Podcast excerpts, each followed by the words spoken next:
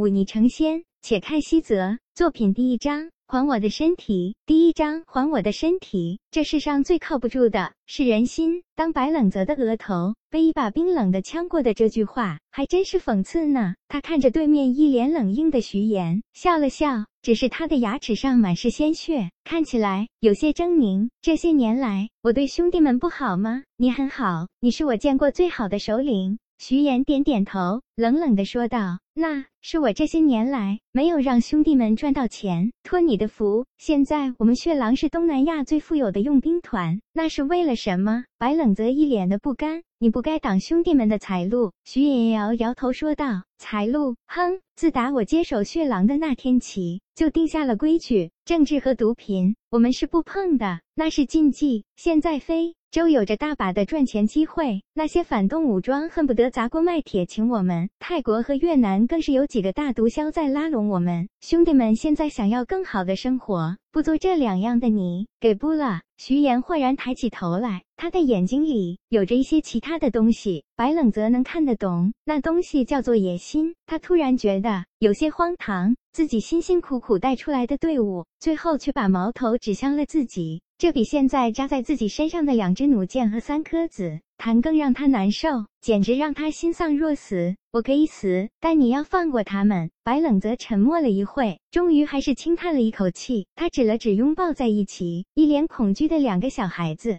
他们是无辜的，你们不该把他们牵扯进来。这你可以放心，我们的目标只是你。而且，徐岩叹了口气，我们毕竟做了这么多年的兄弟，你临死前就下的人，我会好好照顾的。白冷泽闭上眼。昂起头，淡淡的说了一句：“这里山清水秀，是个好地方，来吧。”想不到，身为佣兵界无冕之王的我，一贯被人称作冷血屠夫的我，居然会为了救两个孩子搭上性命。砰！枪声响起，伴随着的是两个孩子的哭声。白冷泽醒了过来，似乎意识到什么，又或者是劫后的本能反应，他一下子睁开眼睛，猛地撑起身子，却突然觉得浑身无力，脑袋更是。疼得厉害，忍不住又躺了下来。他看了看头顶晴朗的天空，觉得日光有些刺眼。这时候，一张陌生的脸出现在他的面前。醒了，醒了，这傻子没死。说话的人声音中带着惊喜和庆幸的味道。快去叫老吴头，把他领回去。四周开始响起嘈杂的人声，熙熙攘攘的，听不真切。白冷则觉得脑袋浑浑噩噩，忍不住又昏了过去。再次醒。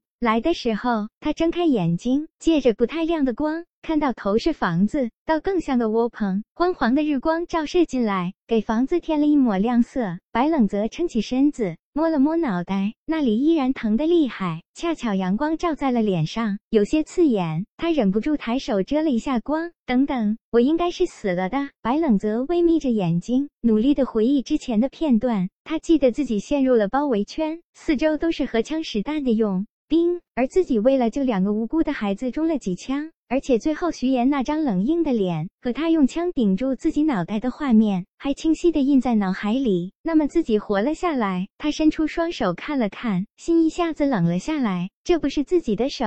作为一个在用兵界混了十几年的人，他的手心满是老茧，那是摸枪磨出来的。可是这双手纤细而修长，皮肤白皙，很有弹性，看起来比大姑娘的手还要粉嫩些。这又怎么会是自己的手？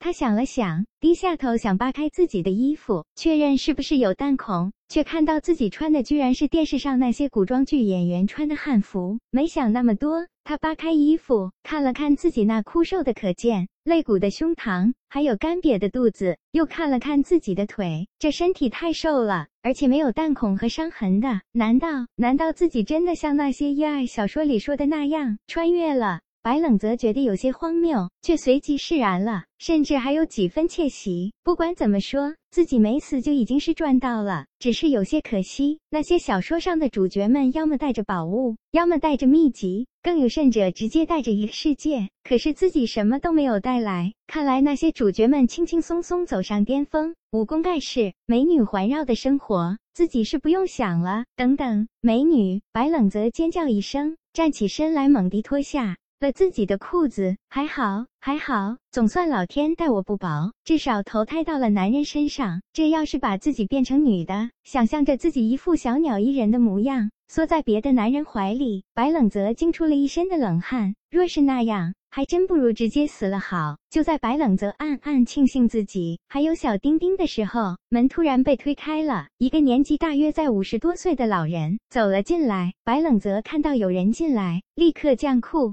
子提上，却因为不熟悉汉服，不知道怎么穿，就那么露着胸前干瘪的排骨，双手提着裤子，跟老汉来了个对视。你醒了？老汉没有在意他的尴尬神情，脸上露出欢喜的神色，将手里端着的一个大碗递了过来，吃点东西吧。白冷泽看了看那黑漆漆的碗，那碗应该有些年头了，还缺了一块，里面剩着看起来很稀，还带着几点黑色的粥。这老人是谁？先不管了，白冷。则觉得有些饿，他端起碗来，送到嘴边，猛地喝了一口。那粥入口质感很粗糙，而且带着一股奇怪的霉味。白冷则大皱眉头，只是喝了一口，就喝不下去了。生活在二十一世纪的他，身为佣兵之王的他，虽然也曾经风里来雨里去，也曾经饥不择食过，可是却哪里吃过这样的东西？老人一味地催促他快些喝完，白冷则却宁肯饿着肚子，也不愿意再喝这些东西。老人叹了口气，将碗端了过来，三口两口喝光，还意犹未尽的舔了舔碗，活脱脱一副饿死鬼的模样，看得白冷泽直皱眉头。大志啊，今天李府的人又欺负你了，爹也是没有办法，咱们欠了李府的粮，爹还不起啊，只能把你卖到李府去帮佣。爹对不起你，爹也是没有办法。这老人絮絮叨叨的重复着这几句话，听得白冷泽一头雾水。老人看着白冷泽一脸呆滞的模样。